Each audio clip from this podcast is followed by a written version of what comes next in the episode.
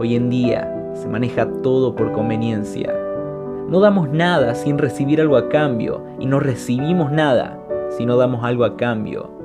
Pero hace más de dos mil años hubo alguien que fue contra la corriente de este mundo.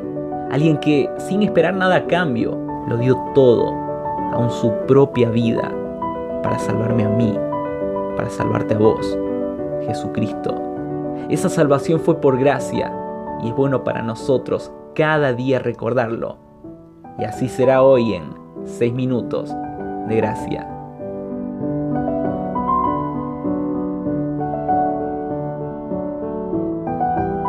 ¿Otra vez el devocional?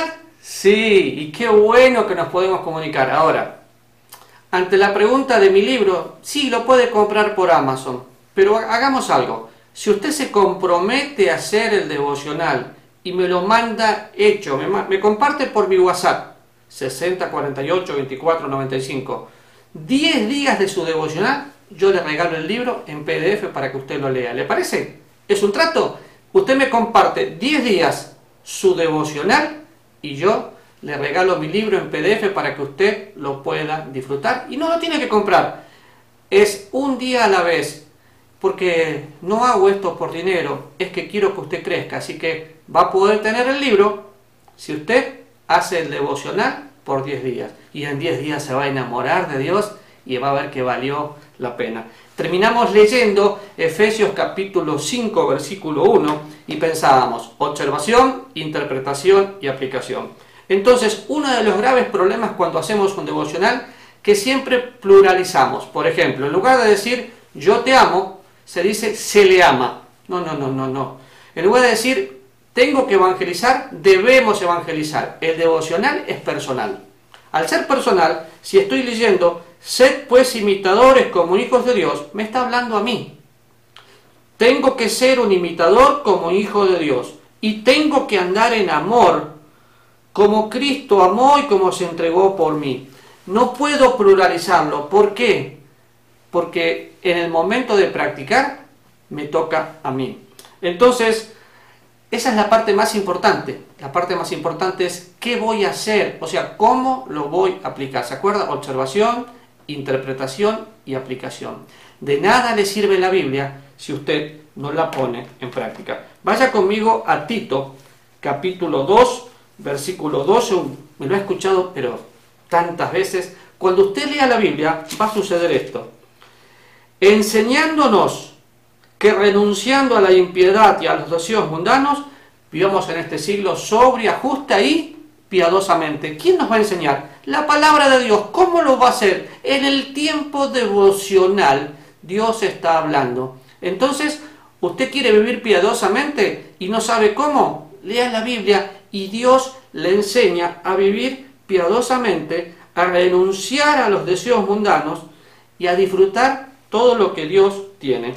Vamos a 2 Pedro, capítulo 3, versículo 11. Dice, puesto que todas estas cosas han de ser desechas, ¿cómo no debéis vosotros andar en santa y piadosa manera de vivir? Nosotros esperamos a Cristo. Pero la única manera que yo sepa cómo es Jesús es buscándolo a Él.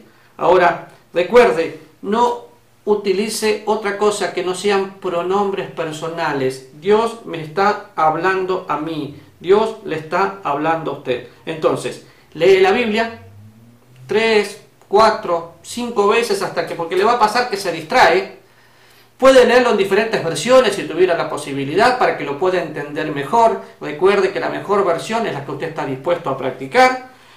Escriba sus pensamientos, medite en lo que lee, no lea por leer. Y cuando tiene todo, empieza, bueno, ya observé, ya sé lo que significa.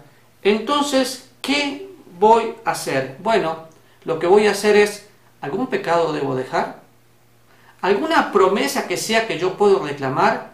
¿Algún ejemplo para imitar? Siempre la Biblia es práctica. Dios habló y sigue hablando cada día. Pero habló hoy con usted porque la palabra de Dios, viva y eficaz, quiere, quiere hacer todo eso. Y después, cuando termina observar, interpretar y aplicar, Ore por algo específico. Por ejemplo, hoy oré para que una persona reciba a Jesús como Salvador. Prediqué el Evangelio y Dios me lo regaló. ¿Y qué pasa si oro por una persona para que reciba a Jesús y no es salva ese día? No importa, prediqué el Evangelio, porque la salvación le pertenece a Dios. Pero oré por nombre especialmente. Ore porque usted quiere crecer espiritualmente. Ore porque está leyendo la Biblia y se dio cuenta que algo tiene que cambiar. Siempre que hay problema entre dos personas, para que se solucione, una de ellas tiene que producir el cambio. Cuando Dios está hablando, Dios nunca pecó, yo sí.